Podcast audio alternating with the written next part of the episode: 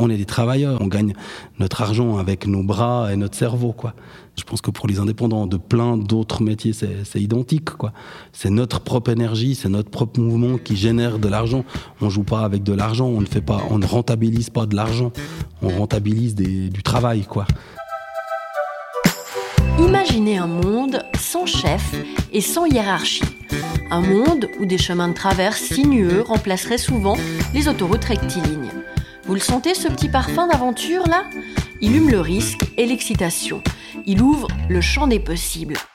Imaginez enfin que dans ce monde, travailler pourrait être un synonyme d'aimer. Une utopie? Eh bien non. Bienvenue dans l'univers des indépendants. En Suisse, ils représentent près de 10% de la population active, alors forcément, ils sont un peu singuliers, ces professionnels qui préfèrent l'autonomie à la sécurité. C'est passionné, c'est créatif, c'est audacieux surtout. Je m'appelle Laetitia Vider, je suis journaliste et pour toutes les raisons que je viens de citer, je suis indépendante. Je tends le micro à mes pairs, alors ouvrez vos oreilles.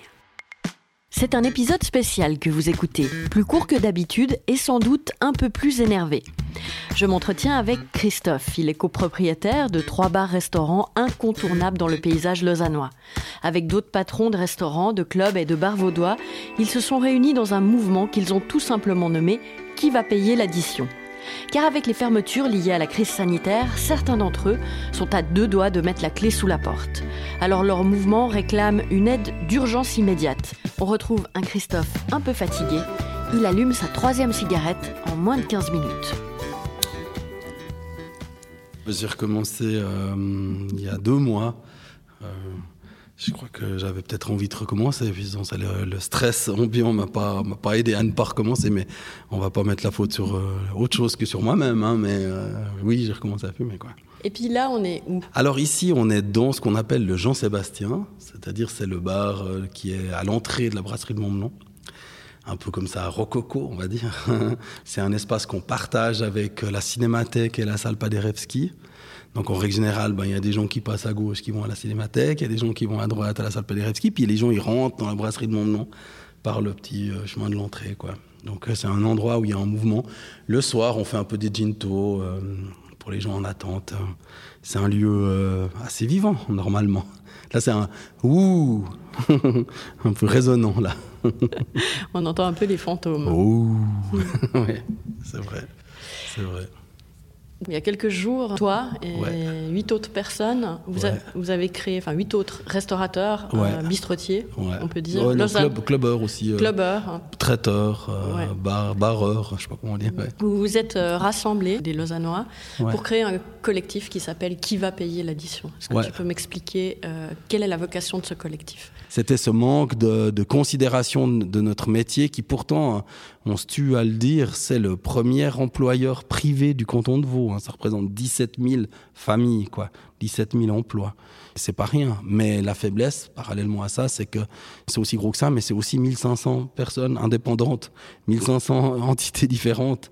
Donc c'est difficile à, fédérer parce que déjà euh, dans, ces métiers-là, ben c'est aussi très éparpillé. Hein. Je veux dire, un traiteur, il fait pas le même métier qu'à une boîte de nuit, qui fait pas le métier, métier enfin, etc., etc. Quoi.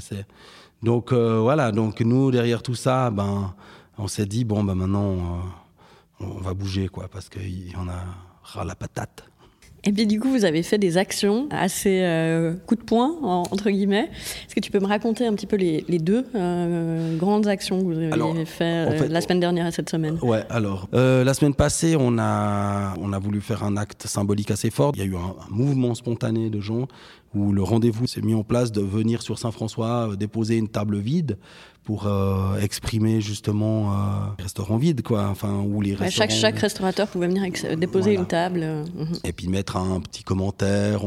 L'idée, c'était de marquer aussi le nombre d'employés que ça représentait pour chaque entité. Et puis voilà. Puis là, quelque part aussi, la, la, la glauquerie, je sais pas comment on peut dire ça, hein, le côté triste de, de, de, de, ces tables vides, de, ce, de ces salles vides, puis de finalement des gens qui aimeraient. Enfin faire leur métier, d'ailleurs qui est un métier de passion, faut le rappeler, puis qui, sont, qui en sont empêchés. Et ce mardi, ben, on, est, on est évidemment retourné au Grand Conseil aussi distribuer des, flyers à nos députés pour un peu les sensibiliser. Parce que moi, ce qui m'a le plus marqué aussi, c'était finalement le, peu qu'ils savaient. Quoi. Les réponses, en fait, qui étaient ces réponses éternelles de des RHT et des prêts cautionnés par la Confédération, étaient pour eux une réponse suffisante. Alors que nous, chaque mois, sort beaucoup d'argent et rentre zéro argent. Donc, c'est, vraiment compliqué. Donc, voilà, donc on a essayé d'informer ça. Et puis, l'après-midi, il y a eu euh, un rassemblement, un hommage euh, aux restaurateurs qui, sont en train de mourir aujourd'hui. Si les aides, elles sont pas débloquées euh, rapidement, hein, des aides de liquidité tout de suite, quoi. Et puis des aides ensuite derrière pour éponger tout l'endettement qu'on a dû faire. Aujourd'hui, toi, euh, on va parler de ta situation particulière, mais qui, je pense, ressemble à celle de beaucoup de restaurateurs. Déjà, tu as trois établissements, c'est juste. Elle est comment ta situation aujourd'hui? Bah, euh, ouais, alors ça, c'est le, paradoxe aussi hein, de, la taille. Quoi. Nous, par exemple, typiquement, à la brasserie de Montmenon, euh, la fermeture aujourd'hui de, de, de, ce mois de novembre et des autres mois nous coûte invraisemblablement cher. Quoi sans compter aussi toutes les, tout, ce, que représentent les frais d'une fermeture et d'une réouverture pour un bateau comme celui-ci. Maintenant, nous, notre situation, elle est. C'est combien d'employés, par exemple à Alors, la brasserie, c'est 63. Sur les trois, ans, les trois restaurants, on a 120 employés. Donc, et ces 120 euh, employés, il y a encore des choses à payer pour eux, les charges? Bien sûr, ouais, ouais. Nous, ben, les 120 employés, on considère à peu près euh, environ 1000 francs par, par employé, c'est ce que ça nous coûte, euh, les RHT. Environ, je dis, à peu près ça. Donc euh, on n'est pas loin, nous, chaque mois fermé comme ça, on a, ça nous coûte 100 000 francs. Euh, euh, voilà. donc ça donne une idée. Hein. donc voilà. il faut définir aussi ce qu'est un patron. Parce que quand on dit, ah, vous êtes patron, vous êtes indépendant, vous êtes patron, ça fait un peu, tu joues avec le grand capital, tu gagnes énormément d'argent. Mais nous, on est des patrons travailleurs. Aujourd'hui, euh, je ne pourrais pas euh, certifier le, nombre, mais je pense 70-80% des patrons de restaurants, c'est eux qui ouvrent, c'est eux qui ferment, c'est eux qui sont là. Le jour de fermeture, ils font les comptes. C'est des travailleurs. On est des travailleurs. On gagne notre argent avec nos bras et notre cerveau. Je pense que pour les indépendants de plein d'autres métiers, c'est identique. C'est notre propre énergie, c'est notre propre mouvement qui génère de l'argent. On joue pas avec de l'argent, on ne fait pas, on ne rentabilise pas de l'argent on rentabilise du travail, quoi. Et ça, c'est, je trouve, euh, hyper important parce qu'on est dans des, dans des sphères salariales qui sont relativement assez faibles, quoi. Aussi bien pour nos employés, bien sûr, ce qui est sûr, mais aussi pour le patronat de ce, de ce genre de, business, quoi. On n'est pas chez les patronaires millionnaires, quoi. Aujourd'hui, c'est quoi vos, vos attentes vis-à-vis de la Confédération, vis-à-vis du canton? Ce serait quoi une solution euh, acceptable pour vous? Alors, on est tellement de cas différents les uns des autres, mais moi, ça me paraît logique qu'il y ait un dédommagement pour finalement une expropriation de travail. On nous a fermés. Nous, c'est, notre, propriété d'exploiter. Je pense qu'aujourd'hui, euh, il doit y avoir un dédommagement pour, pour cette expropriation euh, qui est tout à fait simple. Je veux dire, on nous a fermés, on nous a fermés très rapidement. Maintenant, il faut des aides. Le loyer, enfin, j'aimerais qu'on s'éloigne aussi de ces effets d'annonce, parce qu'il y a toujours des petites virgules à gauche et à droite. Les loyers sont pris en charge, mais seulement si le bailleur il est d'accord, et puis seulement jusqu'à 5 000 francs. Et puis maintenant, après, seulement jusqu'à 10 000, maintenant seulement jusqu'à 15 000. Mais c'est, voilà, je veux dire, il faut enlever ces virgules, il faut qu'il y ait une réalité. Euh, euh, financière derrière tout ça. On pourrait tout à fait euh, déterminer un pourcentage de chiffre d'affaires qui pourrait tout à fait correspondre à une réalité. Moi, je veux pas me faire des vacances aux Maldives, c'est pas de ça dont je parle, mais juste que quand on nous ferme, eh ben finalement, au moins ces moments-là ne nous coûtent rien voilà, je veux dire, on le sait, euh, si tu as ta maison au milieu d'une route qui doit être construite, ben, on t'exproprie et on te dédommage. Ça te permet d'aller vivre ailleurs. Si tu as ton appart et puis on vient te dire, ah désolé, tu peux pas rester dans ton appartement, tu dois t'en aller, mais tu dois continuer à payer le loyer, ben, c'est un peu bizarre. Je veux dire, y, a quelque chose qui fonctionne pas. Enfin, c'est arithmétique. Donc voilà, que, que, les choses elles soient calculées de manière euh, ben, le plus juste possible, bien évidemment, mais qu'il y ait un dédommagement euh, clair, ouais, à fond perdu, clairement. Émotionnellement, euh, comment on se sent aussi On vous a demandé beaucoup d'efforts aussi pour vous réadapter aux nouvelles mesures, pour finalement arriver une, à une fermeture. émotionnellement, est-ce que vous vous sentez abandonné, trahi évidemment, c'est l'ascenseur émotionnel en permanence. Évidemment, c'est compliqué, mais évidemment, c'est compliqué pour beaucoup de gens. Prendre des décisions dans ces périodes-là, c'est compliqué. De, savoir si on doit mettre la priorité sur telle chose ou telle autre chose, c'est compliqué. Euh, mais c'est des choses qui peuvent être chiffrées. Et puis je pense que s'il y a une aide qui est, qui est déterminée, et non pas annoncée, mais annoncée dans le sens euh, de, ces, de, toujours ce jeu des annonces, on a mis tel montant, on a mis tel montant, mais enfin tu l'as mis à qui, enfin qui a reçu quoi, euh, je veux dire, et puis qu'il y, y, a vraiment des réponses, je pense que ce sera un sacré soulagement, parce qu'aujourd'hui, euh, il y a des restaurateurs qui doivent payer leur masse salariale, qu'on part un rond, quoi, sur leur compte, puis ils savent pas. Puis personnellement, les mecs, ils se disent bon, si je paye pas ça, je vais être en poursuite. Si je paye pas, pas ça, ben, je peux essayer de faire un arrangement. Et puis en fait, c'est terrible. Donc, euh, donc émotionnellement, je pense que c'est c'est le manque de perspective, alors que eux, les décideurs, ils ont aussi, puisque finalement, on ne sait pas où elle va aller, cette maladie, enfin, ce virus. Mais, mais, mais bien évidemment que là, l'enjeu, il est, enfin, comment, comment tu vas, tu vas payer l'équipement de foot de ton fils, comment tu vas envoyer ta fille faire de l'équitation euh, voilà. Et, le jeu des annonces euh, complique aussi parce qu'on se dit ah on va être aidé puis en fait ah non en fait finalement on n'est pas aidé. Donc ouais je pense que c'est l'ascenseur émotionnel un peu tout le temps. Ouais. Dans l'état actuel, euh, tu pourrais tenir combien de temps, toi par exemple? Nous maintenant là. Mhm. Ouais, c'est vraiment, vraiment très très difficile à dire. Ça dépend déjà du bistrot, mais je pense euh, ouais, fin janvier là, ça va vraiment commencer à être très très très difficile. Donc, enfin voilà c'est vraiment assez inéquitable, hein, parce que je veux dire, qu'est-ce que qu'est-ce que tu peux faire? Si tu viens d'une famille qui est riche, ben t'empruntes de l'argent à ton père, t'empruntes de l'argent à ton oncle, et puis finalement, ben tu fais pas faillite, quoi. Ou alors, mais si tu es tout seul, si tu viens, là, je revoyais encore les photos là de, de, hier, là, euh, devant le palais de justice, c'était terrible. Hein. Franchement, je voyais le Montelli.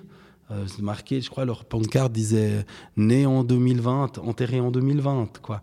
Donc après, tu as tout un, aussi des, des, circonstances. Le mec, il, a, il vient d'ouvrir cette année, le gars, il vient de faire des travaux dans son truc, il, il viendrait engager de l'argent pour X ou Y raison. Euh, Ouais, c'est extrême, c'est extrêmement triste, quoi. C'est vraiment extrêmement triste. Est-ce que c'est pas ça justement toute la complexité de la tâche? Euh, C'est qu'en fait, euh, des cas particuliers, il y en a, il y en a des milliers, quoi. Ouais, il n'y a pas une histoire qui se ressemble. Ouais, c'est vrai, c'est juste.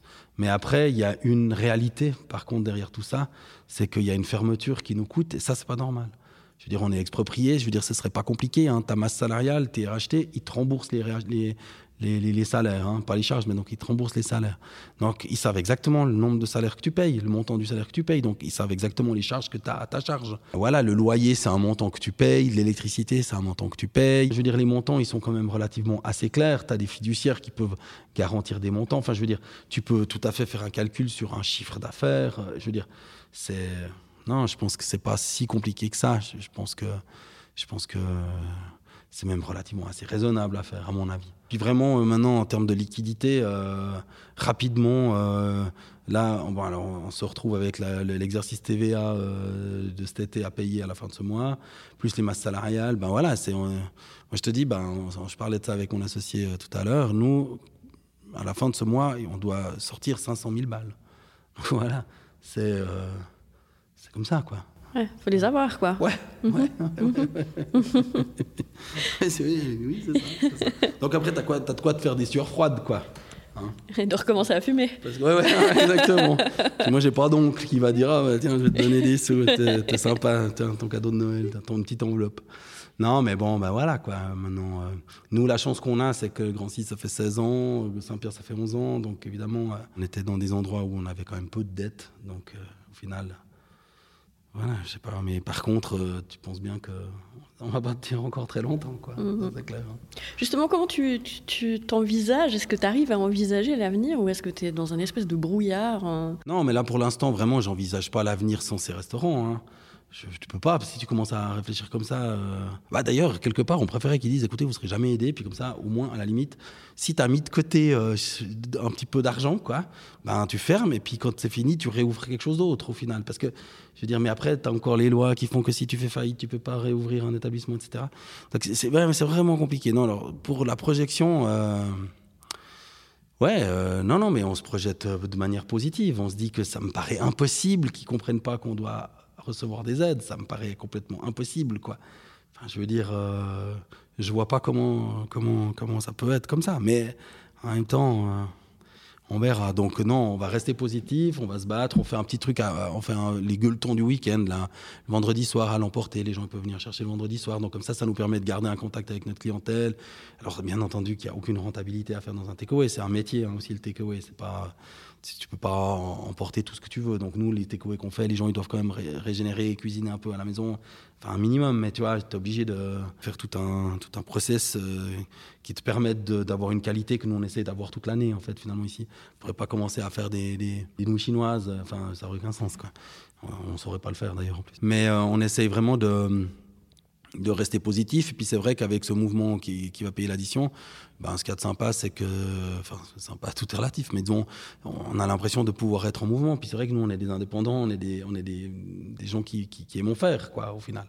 Donc, euh, donc ça permet un petit peu de garder le cap et puis pas de se morfondre. Euh, bah après, chacun aussi réagit comme il peut, quoi, hein, ça c'est clair. Il y a beaucoup d'initiatives comme ça, euh, de, de, transformation au takeaway, ouais, etc. Je crois, ça, ça, ça, commence, mais je sais, en tout cas, les échos que j'ai, c'est que, voilà, après, ça dépend aussi vachement des structures. Si par exemple, tu es dans une petite structure, si tu as un restaurant, peut-être dans un village, voilà, le takeaway a peut-être plus de sens parce que tu es le patron, tu es en cuisine et tu es au service. Donc tu es tout seul et puis tu génères pas beaucoup d'argent, mais au moins ça te génère un peu d'argent.